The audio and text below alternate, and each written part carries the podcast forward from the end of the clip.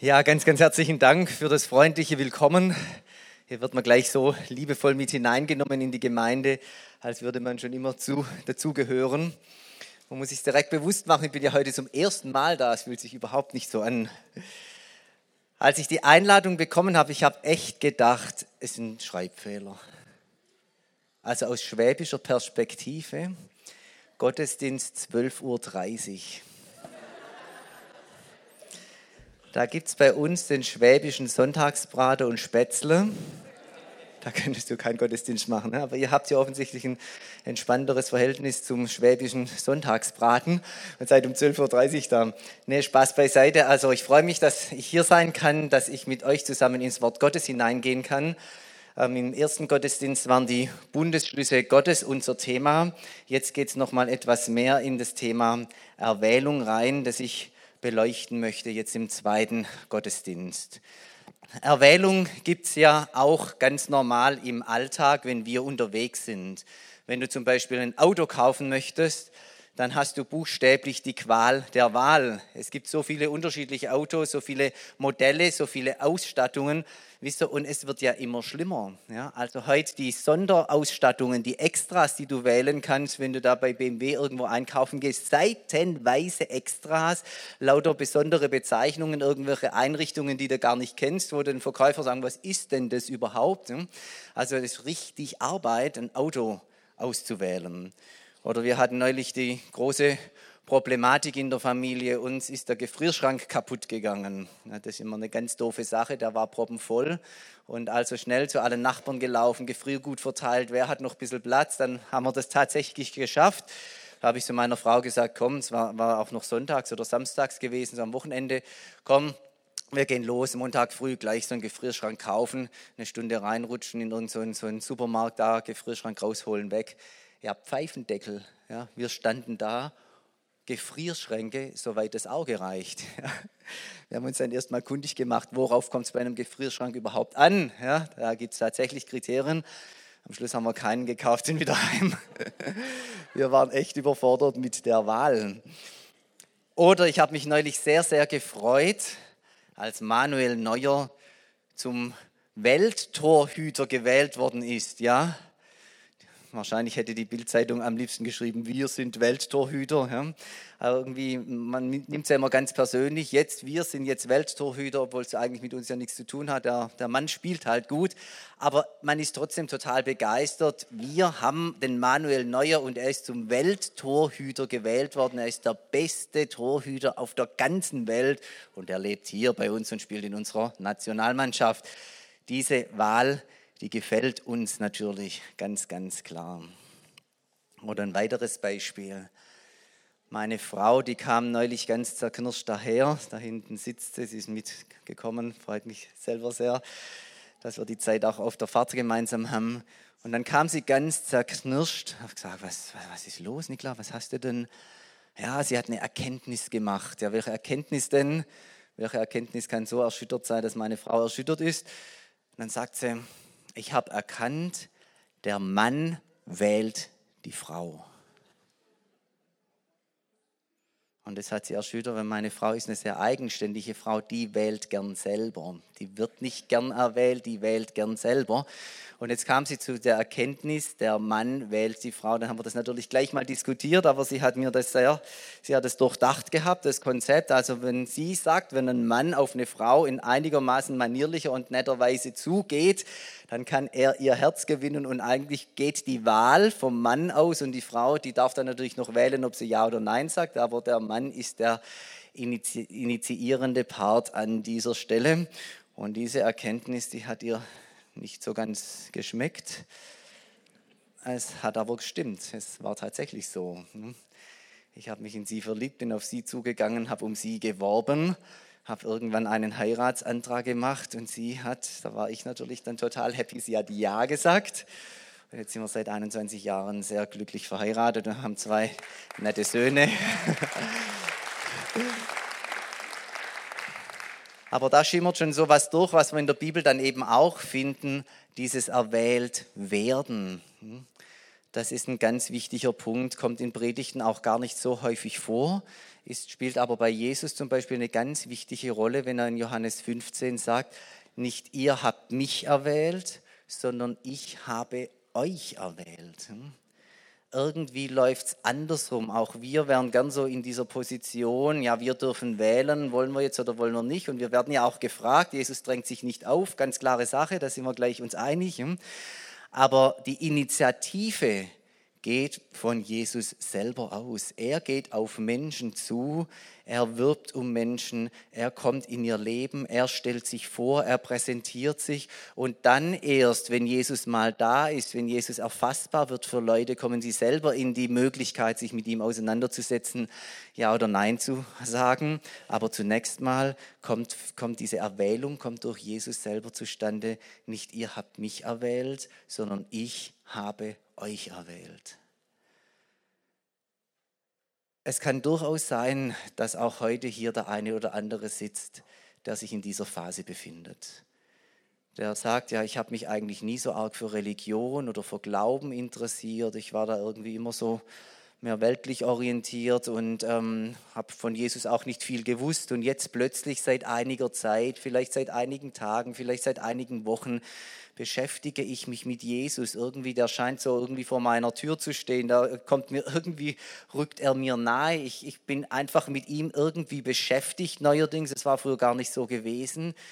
Und dann bist du jetzt in dieser Zeit, wo Gott selber durch Jesus zu dir kommt, vor dir steht, in dein Leben eintritt, mit dir sprechen möchte, mit dir Kontakt haben möchte, Freundschaft schließen möchte, in dein Herz möchte. Und es ist so diese, diese Phase, wo diese Erwählung eben stattfindet, wo Jesus auf Menschen zugeht und sagt, ich bin da, ich bin für dich da, ich habe Interesse an dir ganz, ganz persönlich. Und möchte Sie von Herzen einladen, jetzt gleich am Anfang dieser Botschaft, wenn Sie in dieser Zeit sind, dann greifen Sie zu. Es gibt nichts Besseres, als mit Jesus unterwegs zu sein. Ich bin es schon seit Jahrzehnten. Ja. Es wird da doch nicht immer alles ganz locker und es wird nicht immer Sonnenschein im Leben sein. Das behauptet gar niemand, ja, dass immer alles gut sein wird. Aber diesen guten Hirten dabei zu haben, das ist so ein so unschätzbarem Wert. Ich möchte es Ihnen sehr empfehlen, wenn Sie Jesus vor sich sehen, dann schlagen Sie ein und machen Sie mit, geben Sie ihm Ihre Hand. Johannes 15, Vers 16, nicht ihr habt mich erwählt, sondern ich habe euch erwählt. Wenn wir jetzt zurückgehen, einen großen Sprung machen, im Alten Testament ganz, ganz vorne landen, dann finden wir da den zweiten Kreis der Erwählung. Ich war jetzt im Neuen Testament, Jesus, Jesus erwählt Menschen, Jesus geht auf Menschen zu. Er ist jemand, der für alle Menschen auf der ganzen Welt da ist, für alle Menschen gestorben und auferstanden ist. Aber wir haben da noch einen zweiten Kreis von Erwählung im, in der Bibel. Und da geht es dann um die Erwählung Israels. Gott erwählt Israel als sein Volk. Und da möchte ich euch mitbringen, 5. Mose 7, die Verse 6 bis 8. Ich habe es euch auf Folie mal mitgebracht, dann habt ihr es ein bisschen einfacher, dem Text zu folgen. 5. Mose 7, Vers 6 bis 8. Einer der herausragenden Erwählungstexte im Alten Testament. Es gibt noch viel mehr, aber in dem hier steckt irgendwie so ein bisschen alles drin, was zu dem Thema wichtig ist. Und du heißt, da heißt es, du bist dem Herrn, deinem Gott, ein heiliges Volk. Dich hat der Herr, dein Gott, erwählt, dass du ihm zum Volk seines Eigentums wirst, aus allen Völkern, die auf dem Erdboden sind. Nicht weil ihr mehr wäret als alle Völker, hat der Herr sich euch zugeneigt und euch erwählt. Ihr seid ja das geringste unter allen Völkern, sondern wegen der Liebe des Herrn zu euch und weil er den Eid hielt, den er euren Vätern geschworen hat, hat der Herr euch mit starker Hand herausgeführt und dich erlöst aus dem Sklavenhaus, aus der Hand des Pharao, des Königs von Ägypten. Ich finde, das ist ein ganz bemerkenswerter Text mit besonderen Aussagen, die hier drin stecken. Zunächst mal diese klare Aussage, dich, Israel, hat Gott erwählt als heiliges Volk, als Volk des Eigentums, als ein Volk, das Gott gehört und das zu Gott gehört. Das wird in dieser Weise von keinem anderen Volk in der Bibel gesagt, als eben nur von Israel. Und ganz deutlich natürlich, aus allen Völkern heraus, die auf dem Erdboden sind. Man stelle sich also den Globus mal vor und da sieht man all diese Länder, man sieht die Kontinente, man sieht die verschiedenen Länder und es gibt viele, viele verschiedene Völker, ja, und alle sind tolle Leute und alle hat der Herr gemacht und alle haben ihre Gaben und ihre Fähigkeiten und haben ihren Beitrag zu leisten und wenn wir alle zusammen anpacken würden, würden wir die globalen Schwierigkeiten auch überwinden, da wäre ich guter Hoffnung. Es ist alles da, was gebraucht wird. Und doch fällt Gottes Wahl auf ein einziges Volk, steht hier, hm? auf das Volk Israel. Und Gott sagt zu diesem Volk, ihr sollt mein Volk sein, ein heiliges Volk. Dazu habe ich euch erwählt. Das ist natürlich eine krasse Botschaft, ja, wenn man das hört als jüdisches Volk. Wir sind erwähltes Volk. Jetzt ist Gott natürlich klug und er weiß ganz genau, so eine Botschaft, die kann auch daneben gehen. Wenn man so ein äh, Bewusstsein sich aneignet, ich bin erwählt, das könnte auch in die ganz, ganz falsche Richtung abdriften. Man könnte arrogant sein werden, man könnte aufgeblasen sein und sagen, boah, wir sind's jetzt, ja, die anderen, ja, die sind minderwertig und die will Gott nicht und die sind die Deppen und von denen wollen wir nichts wissen. Wir sind hier die Kings, ja. Und ähm, ja, gut, da können wir fast schon Teenagersprache verwenden. Ich habe zwei Teenager zu Hause, ja, die könnten das jetzt sehr lebendig darstellen. Und man könnte so eine Botschaft im Fleisch aufgreifen und sagen, boah, wir sind hier die Kings und die anderen sind die, die Nobodies. Hm? So könnte das ja laufen. Hm?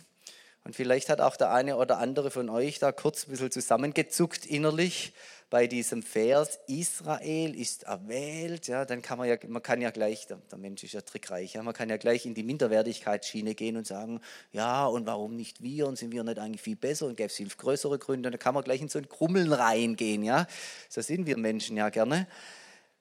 Und Gott weiß das, hat deshalb an diesen Vers 6, wo von der Erwählung Israels die Rede ist, den Vers 7 angehängt und damit Israel wieder ein wenig geerdet, sollte es durch Vers 6 sich etwas in die falsche Richtung erhoben haben. Und dann steht nicht, weil ihr mehr wäret als alle Völker, hat der Herr sich euch zugeneigt und euch erwählt.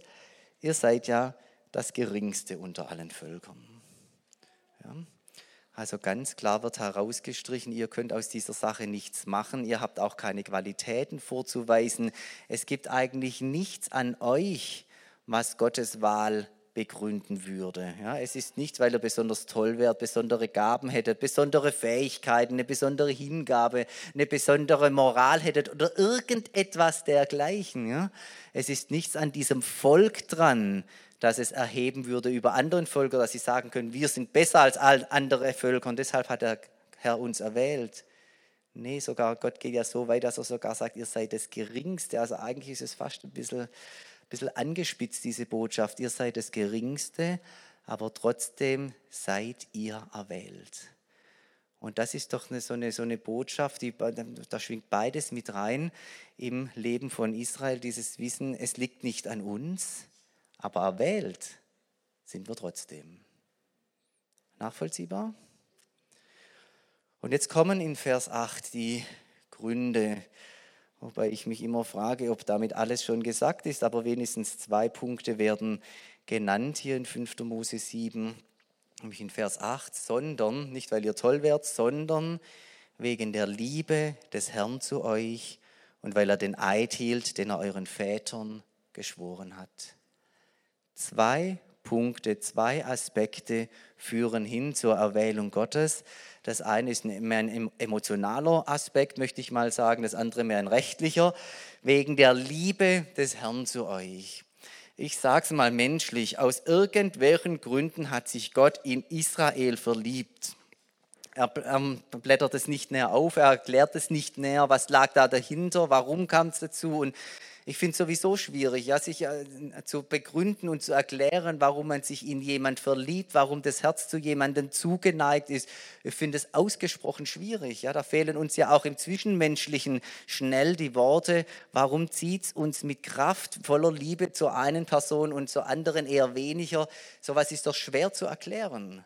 Und auch das wird hier überhaupt nicht versucht zu erklären. Es wird einfach gesagt, Gott hat dieses Volk lieb, er hat es lieb gewonnen, er hat sich verliebt vielleicht gar, hat sich in dieses Volk, Völkchen verguckt. Ja? Sei es noch so gering, aber irgendetwas hat ihn da hingezogen, eine tiefe innere Liebe des Herzens zu Israel. Und er hat dieser Liebe einfach Raum gegeben. Er hat ihr nachgegeben, er ist mit ihr mitgegangen und hat Israel erwählt. Dann gibt es aber im Gegenzug noch einen ganz anderen Aspekt, der wirklich ganz anders geartet ist. Und weil er den Eid hielt, den er euren Vätern geschworen hat. Davon hatten wir es heute früh schon im ersten Teil, der, im ersten Gottesdienst. Ich weiß nicht, ob es Aufnahmen gibt, die man nachhören kann, dann würde ich es euch empfehlen. Weil er den Eid hielt, den er den Vätern geschworen hat. Die Väter sind Abraham, Isaak, Jakob. Da hat Gott einen Eid geleistet. Zu Abraham schon ganz, ganz am Anfang hat er gesagt, das Volk, das aus dir hervorgehen wird, über Abraham, Isaak und Jakob, diese Linie, dieses Volk wird mein Volk sein. Ich habe es erwählt, ich will es als mein Volk haben, ich will aus ihm eine heilige Nation machen. Es soll mein Eigentumsvolk sein. Das hat Gott damals einfach dem Abraham in die Hand hinein versprochen. Hm? Hat gesagt, so soll es sein, so soll es werden, das ist versprochen, so wahr ich hier stehe. Nicht Gott helfe mir, ich helfe mir selber. Ja. Ganz klare Sache, Versprechen, einen Eid, einen Schwur an die Väter. Und jetzt ist eben Israel die Nachkommenschaft Abrahams, Isaaks und Jakobs und wird deshalb erwählt. Einerseits diese Liebe, diese herzliche innere Liebe, dieses Zugeneigtsein zu Israel. Andererseits die Erinnerung, da gibt es ein Versprechen, einen Schwur, den halte ich ein, weil ich ein Gott bin, der nicht lügt, ein Gott, der sein Wort hält. Und beides zusammen führt zur Erwählung Israels. So viel zu 5. Mose 7, Vers 6, ein ganz, ganz, Vers 6 bis 8, ein ganz, ganz spannender Text, finde ich was die Erwählung Israels anbelangt. Wenn wir weiterschauen im Buch Hesekiel, dann finden wir dort ein Kapitel, das kann ich jetzt nicht mal vorlesen, das kann ich euch nur ganz kurz erzählen. Hesekiel 16, ein Kapitel, ich glaube, es hat vier oder 65 Verse, unendlich lang.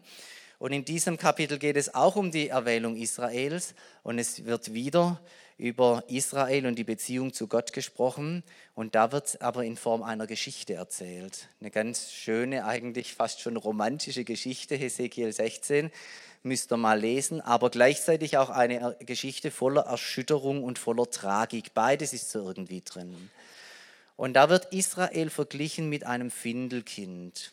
Es gab es damals in der Antike öfters, wenn man ein Kind loswerden wollte, dann hat man es irgendwo an den Wegesrand gelegt. Wenn man noch ein bisschen Herz für das Kind hatte, hat man es an den Wegesrand gelegt, in der Hoffnung, dass irgendjemand vorbeikommt und sich dieses Kindes erbarmt und es dann mitnimmt. Wenn man ganz herzlos war, dann hat man es auch einfach irgendwo in den Wald gelegt und hat gewartet oder nicht mal das, bis die Tiere kamen und es gefressen haben. Also es war damals teilweise schon, schon hart gibt es auch heute noch in manchen Teilen der Welt, dass Kinder ausgesetzt werden. Und jetzt wird Israel verglichen mit so einem Neugeborenen, einem Baby, frisch entbunden, das ausgesetzt wurde, das irgendwo am Wegesrand liegt. In dieser Geschichte, die Hesekiel erzählt. Und Gott wird verglichen mit einem jungen Mann, der da vorbeikommt offensichtlich jemand, der ein bisschen gut betucht ist, der Geld hat, gewissen Wohlstand hat und der vorbeikommt und der dieses Findelkind jetzt sieht. Und dann wird dort in Hesekiel 16 ganz toll beschrieben, wie dieser Mann sich erbarmt. Er sieht dieses Kind, ein kleines Mädchen ist es, ein Baby, frisch entbunden, noch nicht mal abgeschrubbt, ja, in seinem Blut liegt es noch da. Also die Mutter hat sich gar keine Mühe gegeben. Es liegt dort, der junge Mann kommt vorbei und er hat plötzlich ein Herz, er hat Erbarmen über diesem Kind. Und er, er, nimmt dieses Kind mit sich nach Hause. Es kommt in seinen Gutshof. Es hat es dort gut. Es wird dort abgeschrubbt. Es wird, bekommt Kleidung. Es bekommt Nahrung. Es wächst heran. Und so die Botschaft von Hesekiel an Israel. Ihr seid wie so und wir sind wie so ein kleines Findelkind, das Gott aufgepickt hat am Wegesrand und mit sich zu sich nach Hause genommen hat und großgezogen hat. Und dann kommt der romantische Teil in dieser Geschichte, da wird eine Love Story draus, draus, eine ganz schöne Geschichte. Dieses Mädchen wächst jetzt heran, es wird so langsam erwachsen, es kommt ins heiratsfähige Alter und dieser Gutshofbesitzer, der junge Mann, hat noch keine Frau und er verliebt sich in diese Frau. Hat sie ja zunächst mal quasi großgezogen wie ein eigenes Kind, aber ist kein eigenes Kind, Findelkind und fängt jetzt an, sich in dieses Kind zu verlieben. Und er wirbt um dieses Kind, um diese junge Frau und am Schluss wird eine Hochzeit draus. Und das ist doch eigentlich eine ganz tolle Geschichte, ja, so wie sie an Weihnachten auch öfters in manchen Filmen läuft. Ja, da kommt jemand von ganz unten nach ganz oben. So war es hier auch. Findelkind ausgesetzt, vom Tod bedroht. Gott nimmt dieses Kind Israel mit, zieht es groß und dann kommt es schließlich zur Hochzeit. Heirat wird gefeiert und es wird ein Bundesschluss zelebriert und die beiden gehören für Zeit und Ewigkeit zusammen. Aber da endet diese Geschichte eben nicht. Und da kommt jetzt dieser dramatische Teil. Die Jahre gehen so ins Land und diese junge Frau fängt an, fremd zu gehen. Sie hat plötzlich andere Männer, geht außer Haus, hat andere Männer in ihrem Dunstkreis, bricht die Ehe und bricht damit natürlich auch das Herz dieses jungen Mannes, der sie ja geheiratet hat, der sie ja liebt. Und da kommt auch dieser Schmerz raus. Ihr müsst nachlesen in diesem Kapitel der Schmerz, der in Gottes Herzen ist, auch über Israel, das eben oft genug nicht mit Gott gelebt hat und nicht den Bund gehalten hat. Diese Passage kommt da auch sehr deutlich zum Ausdruck in diesem Kapitel. Und dann wird die Sache schmerzhaft und dann wird sie hart und man muss ja wissen, dieser Bundesbruch ist ja in, in, diesem, in, die, in dieser Zeit nicht nur ähm, ein Ehebruch, also nicht nur ein Beziehungsgeschehen, es ist zugleich auch eine Erniedrigung des Mannes. Ja, in, dieser, in der orientalischen Welt sind da noch mehr Komponenten mit rein verwoben, als wir das heute so sehen. Es ist eine Erniedrigung, eine Demütigung des Hausherrn, des Hofbesitzers, wenn die eigene Frau fremd geht. Und es geht dann letztlich so weit, dass dieser Mann sich von der Frau trennt. Er wirft sie hinaus. Er ähm, möchte nicht mehr mit dieser Frau zusammenleben. Sie muss ihn verlassen und sie irrt dann irgendwo draußen in der Welt herum. Ja, für ihn eine schmerzhafte Sache, für sie natürlich auch. Und da spielt Hesekiel auf die Zeit an, wo eben auch Gericht über Israel kam, wo Israel unterging, wo dann die Feindesmächte die Oberhand hatten gerade auch die Babylonier, die dann Israel ins babylonische Exil geführt haben. Und aber auch da endet die Geschichte noch nicht. Da könnten wir ja denken, okay, da ist jetzt Schluss, Ende Gelände, jetzt sucht sich dieser Mann halt eine neue Frau und von der Frau erfährt man vielleicht nie wieder was. Aber da bleibt noch was. Die Verbundenheit zwischen diesem Mann und dieser Frau bleibt, auch in der Zeit der Trennung. Und die Geschichte geht dann so aus, dass am Ende diese junge Frau wieder zurückkommt. Sie möchte diesem Mann treu sein, dieser, dieser Mann empfängt sie wieder und dieses Paar wird wieder vereinigt und sie leben dann wieder glücklich und gut zusammen. So die Geschichte Israels von Hesekiel erzählt, am Beispiel von einem jungen Gutshofbesitzer und eben diesem Findelkind. Und am Ende ist dann eben diese Aussage, vielleicht können wir sie kurz einspielen, bitte, Hesekiel 60, 16, die Verse 60 und 62, wo Gott dann nochmal spricht und ein Versprechen weitergibt. Ich aber, ich will an meinen Bund denken, den ich mit dir in den Tagen deiner Jugend geschlossen habe. Ich denke dran, ich erinnere mich dran, ich halte ihn auch fest und will dir einen ewigen Bund aufrichten aus diesem Bund, der damals geschlossen wurde und dann der gebrochen wurde, diesen Bund, sagt Gott, will er erneuern mit Israel und will daraus einen ewigen Bund machen. Auch darüber haben wir heute Morgen schon mehr gehört. Und ich selbst werde meinen Bund mit dir aufrichten und du wirst erkennen, dass ich der Herr bin. Und wenn das geschehen ist, wenn Israel dieses erkennt und anerkennt und Gott als Herrn empfängt und mit ihm lebt, dann wird auf ewig dieser Bund geschlossen sein und er wird gut sein und Israel bleibt im Bund mit Gott und all die Verheißungen, die Israel bekommen hat, werden in Erfüllung gehen. Warum erwählt Gott Israel? Wir haben es schon gehört.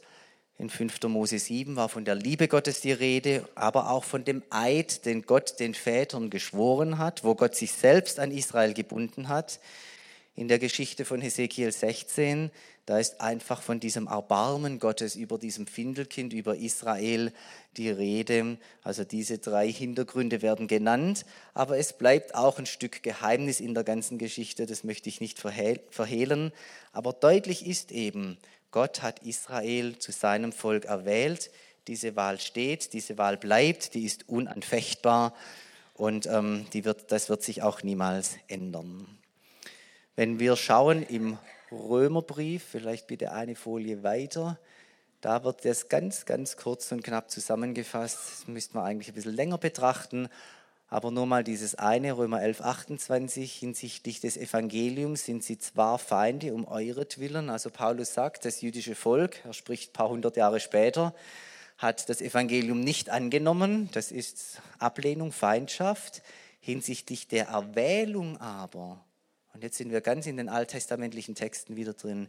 Hinsichtlich der Erwählung aber sind sie Geliebte um der Väter willen.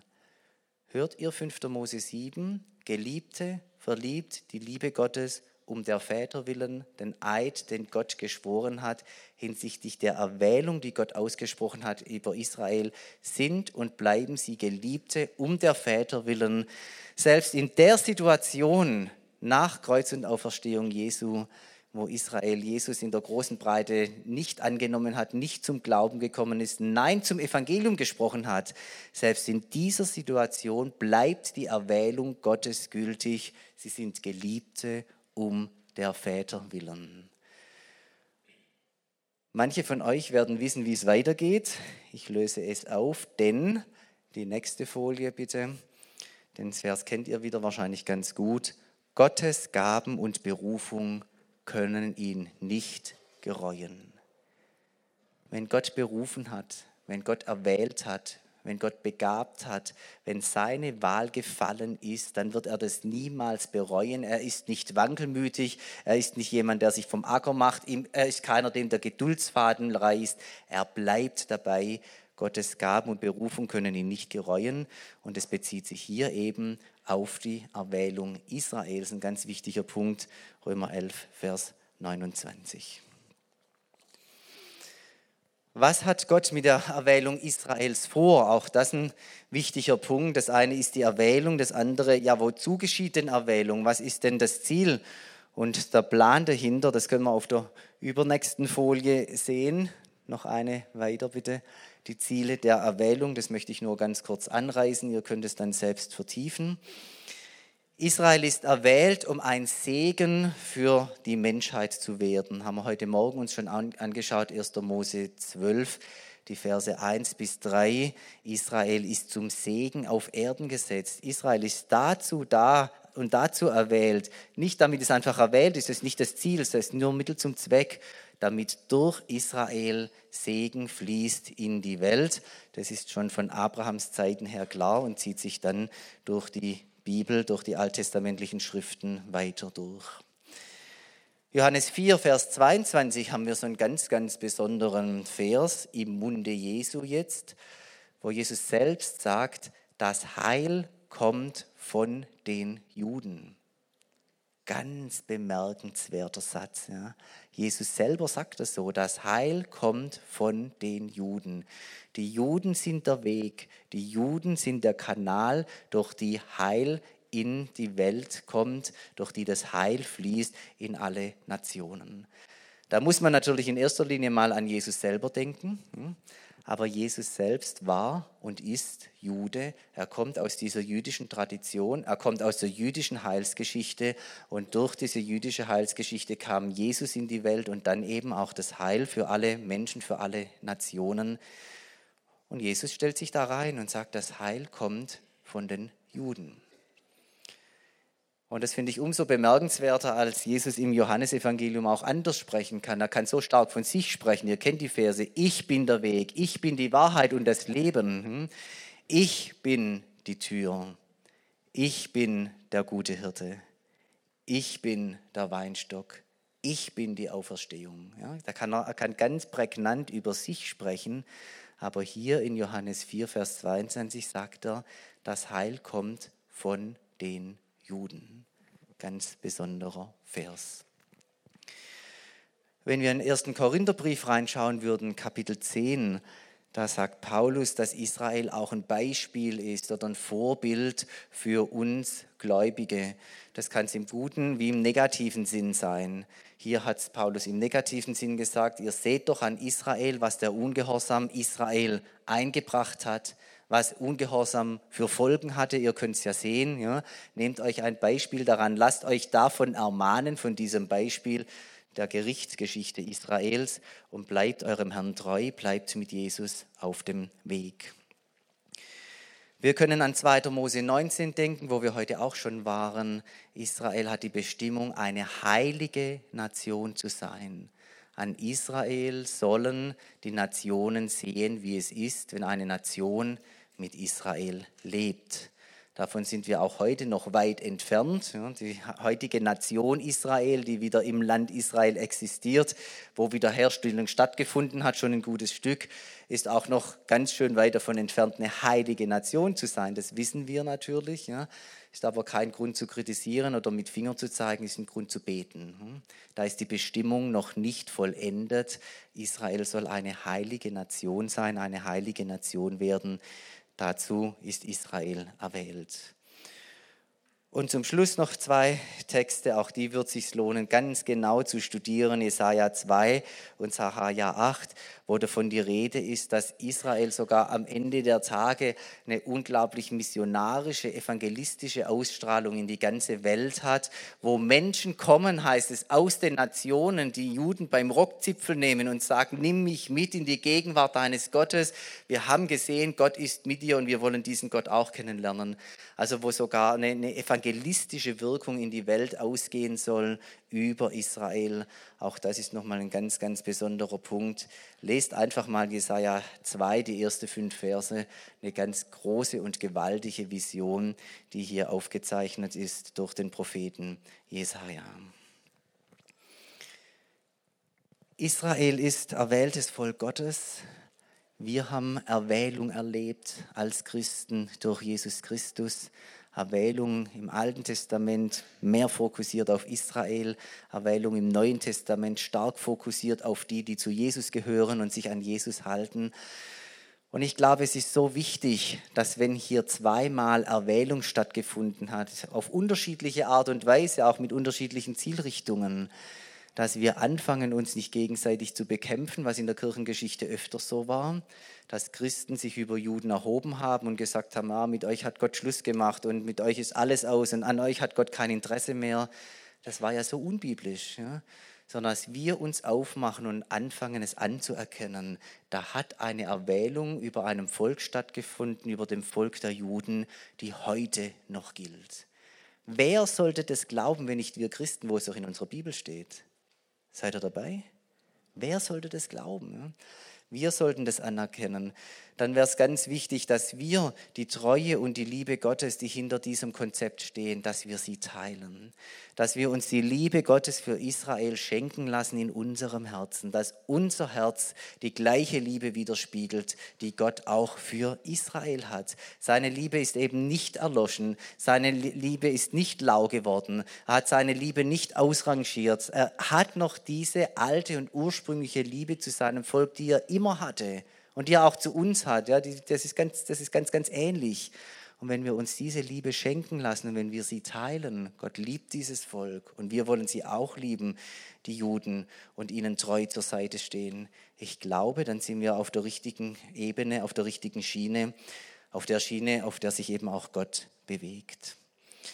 Israel hat eine Perspektive. Wir müssten jetzt einen dritten Teil machen, Israel in der Endzeit, die großen Endzeitpassagen in den Propheten anschauen, was da noch alles kommt. Ich kann das nur andeuten. Es sind ganze, ganze große Kapitel in der alttestamentlichen Prophetie, wo nach vorne die Geschichte ausgeleuchtet wird. Es ist an uns, diese Texte zu ergreifen und zu glauben und zu beten. Gott bleibt mit Israel unterwegs. Gott erfüllt seine Verheißungen und sein Wort. Gott kommt mit Israel zum Ziel. Es wäre unser Auftrag, das im Glauben zu nehmen und auszubeten und immer wieder Gott vorzuhalten. Und dann dürfen wir auch mitfiebern in all dem, was Gott tut. Wir leben ja in dieser Zeit der Wiederherstellung Israels. Wir sehen, dass es die Nation wieder gibt. Wir sehen, dass Juden Aliyah machen. Tag für Tag kommen die jüdischen Menschen aus der ganzen Welt und kehren zurück nach Israel. Und wir sehen heute im Fernsehen die Bilder, die die Propheten vor Jahrtausenden schon in die Bibel aufgeschrieben haben und gesagt haben, es kommt die Zeit, da wird das geschehen. Und natürlich braucht es auch die innere, die geistliche Erneuerung. Davon habe ich heute Morgen schon gesprochen. Und ich glaube daran, dass das Neue Testament in Erfüllung geht, dass Jesus seinem Volk erscheinen wird und dass die Augen der Juden aufgehen und ganz Israel gerettet wird, wie es im Römerbrief Kapitel 11, ja so heißt es, glaube ich. Und ich glaube, dass wir Christen in diesem großen Plan Gottes eine Rolle spielen. Dass Gott uns als Christen gebrauchen möchte in diesem großen Wiederherstellungsszenario Gottes, das jetzt schon seit Jahrzehnten angefangen hat. Ich weiß ja nicht, wie lange das alles noch dauert. Ich weiß auch nicht, was alles im Nahen Osten noch kommt und ob noch mal ein großer Weltkrieg kommt und alles Mögliche. Und da gibt es so viele, viele Dinge, die man überlegen kann. Aber ich weiß eines, Gott hat Israel erwählt. Israel steht unter Verheißung. Gott wird seine Verheißungen in Erfüllung gehen. Und wir Christen sind seine Mitarbeiter hier auf dieser Erde. Das ist das, was ich weiß. Und ich möchte euch einladen, heute hier, wenn ich darf, euch mit hineinnehmen zu lassen und teilzuhaben an diesem großen Projekt Wiederherstellung Israels. Und es fängt heute vielleicht mit, mit was ganz Aktuellem an. Hat, ich fand es so toll, wie Mario, wie du das vorher gesagt hast, ja, mit den Bränden. Jetzt gibt es diese Brände, eine neue Form von Terror, die Israel ereilt. Viele, viele Brände sind gelegt worden, viele Menschen haben ihre Häuser verloren, mussten fliehen vor diesen Bränden. Eine Form von Terror. Und wenn jetzt Menschen aufstehen im Namen Jesu und sagen, das lässt uns nicht kalt, das ist uns nicht egal, das ist das erwählte Volk, dann nehmen wir Anteil dran, wir unterstützen, wir helfen mit, wir zeigen Solidarität, wir bekunden Liebe, wir segnen, dann kommen diese Dinge eben auch in Israel an. Und wir dürfen ein Zeugnis sein für Jesus Christus. Und dieses Zeugnis, es landet in Israel darf ich euch einladen, teilzunehmen, wenn ich das darf und wenn ihr bereit seid, würde ich gerne mit uns noch beten. Vielleicht können wir dazu aufstehen, das fände ich schön. Und wer sagt, das ist mir jetzt doch alles ein bisschen zu hauruckmäßig, das überlege ich mir nochmal. Überleg's dir in aller Ruhe. Überleg's aber nicht nur dir. Lies die Bibel, lies die Texte, schau, was da steht, was Gott an Botschaft uns mitgegeben hat. Das ist das A und O, das ist das Entscheidende. Herr, ich danke dir, dass wir Zeugen sein dürfen dieser großartigen Geschichte, die du mit Israel schreibst. Ich danke dir für die Erwählung des Anfangs. Ich danke dir für deine Liebe zu Israel, aber auch für die Treue deinem Wort, deinem Eid den Vätern gegenüber. Ich danke dir, dass du dieses Volk erwählt hast, mit ihm Geschichte geschrieben hast. Da waren auch schwere Zeiten, wir wissen das. Zeiten des Konflikts, Zeiten des Gerichts, Zeiten der Zerstreuung. Da kam aber auch Heil, da kam Jesus aus dieser Linie hervor. Der Retter und der Herr der ganzen Welt kam aus dieser Linie hervor. Der, an den wir glauben, der uns errettet hat, der uns befreit und erlöst hat, der unser guter Hirte und unser großer Meister ist. Danke dafür. Aber Herr, du hast nicht aufgehört, diesem Volk gegenüber treu zu sein so wie du auch uns gegenüber treu bist. Und deine Treue wird dazu führen, dass alle Verheißungen in Erfüllung gehen, dass Israel in seine Bestimmung hineinkommt und dass die Erwählung Israels zum Ziel kommt für alle Ewigkeit. Danke, Herr, dass du uns hier das so schön in deinem Wort vor Augen gemalt hast und dass wir es im Geist heute annehmen dürfen. Und Herr, ich möchte bereit sein, mich hier reinnehmen zu lassen, mitzuarbeiten, wo ich gebraucht werde, einen Beitrag zu leisten, wo ich einen leisten kann. Ich möchte bereit sein, ein Herz für Israel zu haben, so wie du eines hast, Herr. Und ich möchte, dass deine Liebe für Israel auch in meinem Herzen zu finden ist, Herr. Dass wir da gleich sind, synchronisiert sind, gleich ticken. Gelobt sei dein Name, Vater. Gelobt sei dein Name, Jesus Christus. Halleluja. Halleluja. Ich möchte kurz einen Moment Zeit lassen, dass wir selbst noch im Gespräch, im Gebet mit Jesus sein können.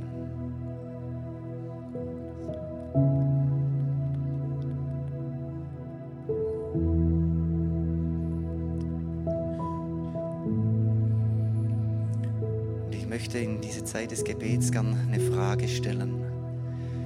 Möchte an den Anfang meiner Predigt zurückgehen. Vielleicht sind heute Menschen hier, die spüren, dieser Jesus ist real. Ihr habt euch vielleicht früher keine großen Gedanken über ihn gemacht, aber jetzt wird es deutlich, Jesus ist real.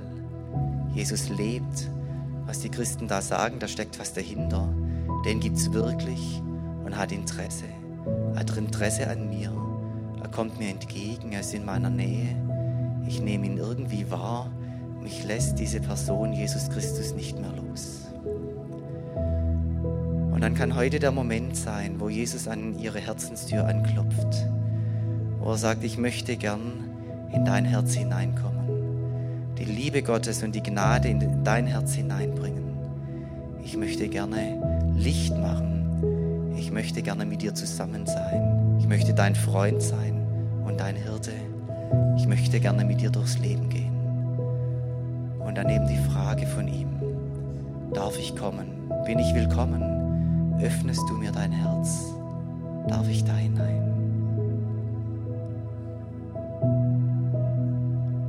Und das ist ein besonderer Moment, irgendwo auch ein heiliger Moment, was ganz Einmaliges. Ich möchte einfach fragen, wer ist denn heute hier, der sagt, das möchte ich. Ich möchte mein Herz öffnen. Ich möchte Jesus einladen. Ich möchte ihm meine Hand geben ich mache das heute. Heute ist dieser Tag.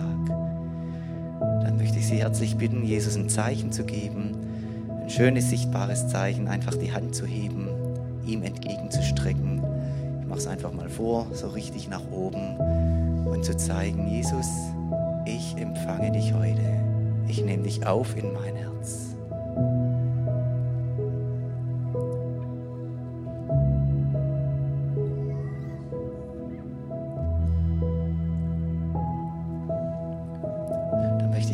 allen zusammen das Gebet sprechen, um Jesus einzuladen. Ich möchte einfach die Gemeinde bitten, mitzubeten. Ich lese es so satzweise vor. Vater im Himmel, danke, dass du mich liebst. Danke, dass du dich für mich entschieden hast. Herr Jesus Christus, du bist für mich gestorben und auferstanden. vergib mir meine Schuld. Ich wähle dich jetzt als meinen Retter und Herrn. Dir will ich folgen.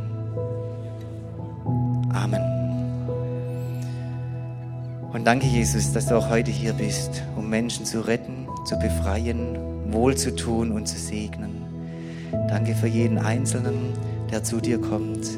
Und ich bitte, Herr, Nimm du ihn jetzt an der Hand, führe du ihn durchs Leben, gestalte du das Leben so, dass dein Licht und deine Herrlichkeit darin sichtbar werden.